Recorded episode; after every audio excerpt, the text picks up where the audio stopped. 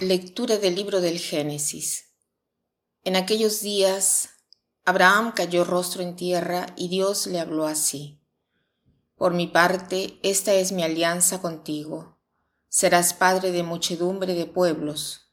Ya no te llamarás Abraham, sino Abraham, porque te hago padre de muchedumbre de pueblos.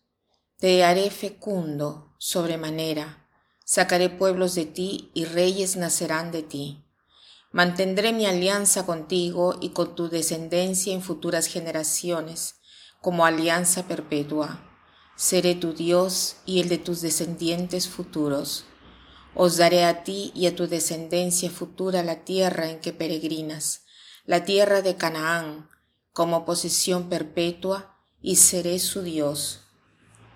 El Señor añadió a Abraham, por tu parte, guarda mi alianza tú y tus descendientes en sucesivas generaciones. La primera lectura nos hace meditar sobre la alianza que Dios eh, establece con Abraham y sobre la virtud de la esperanza. Sabemos bien que es por esta alianza que Abraham deja a su familia, su tierra y su religión politeísta, y se consagró al único verdadero Dios, Señor del cielo y de la tierra, Señor de la historia. Abraham ofrece todo de sí a este Dios que lo llamaba, aunque si durante su vida no había visto el Hijo de la promesa, pero él caminó siempre por su camino fiel a la alianza, sin dejar de cumplir su pacto con Dios.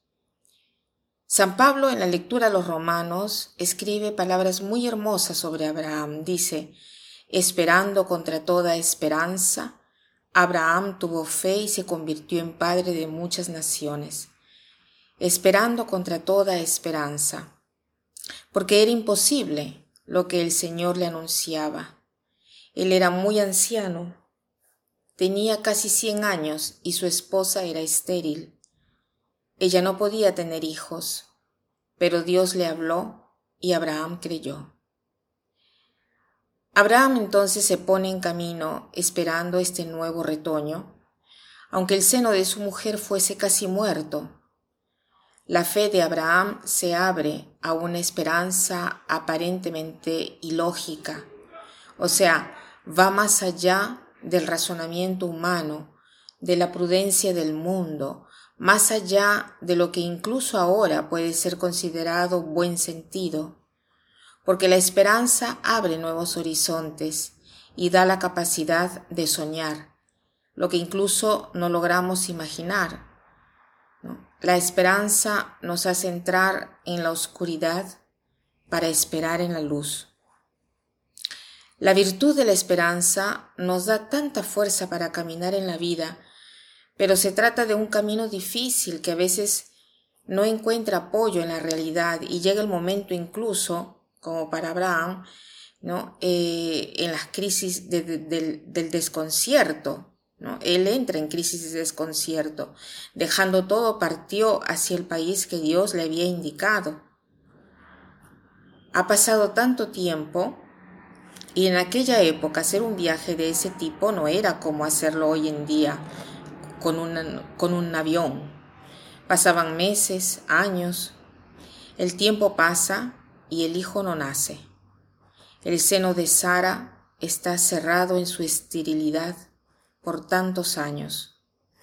No digo que pierde la paciencia, pero llega un momento en el cual se queja con el Señor Aprendamos también esto de nuestro Padre Abraham, como dice el Papa Francisco. Lamentarse con el Señor es una forma de oración.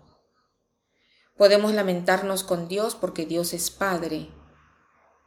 Fe es también luchar con Dios, mostrarle nuestra amargura sin exagerar, diciendo, me he molestado hoy con Dios por esto, esto, esto y esto porque Dios es Padre y Él comprende.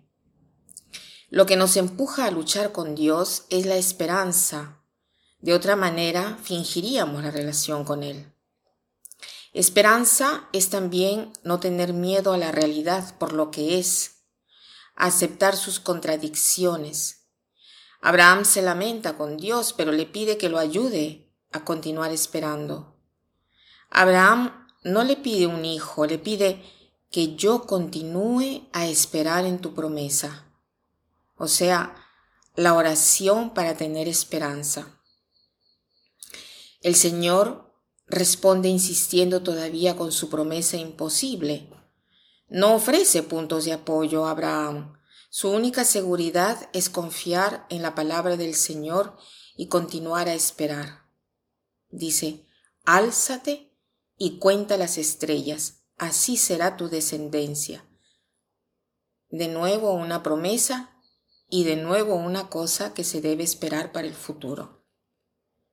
Por lo tanto, Dios conduce de nuevo a Abraham más allá de su estrecha visión y le muestra las estrellas.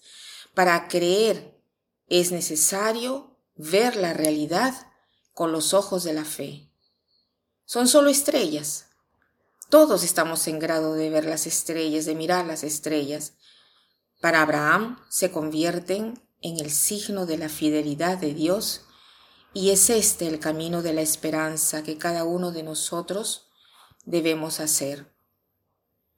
A nosotros nos queda como la única posibilidad de mirar las estrellas y llegado el momento de confiar en Dios y también en las situaciones que vivimos donde me parece imposible de repente ver una solución. Esperar contra toda esperanza. Pidamos esta gracia de la virtud de la esperanza al Señor y por intercesión también de nuestro Padre Abraham. Que pasen un buen día.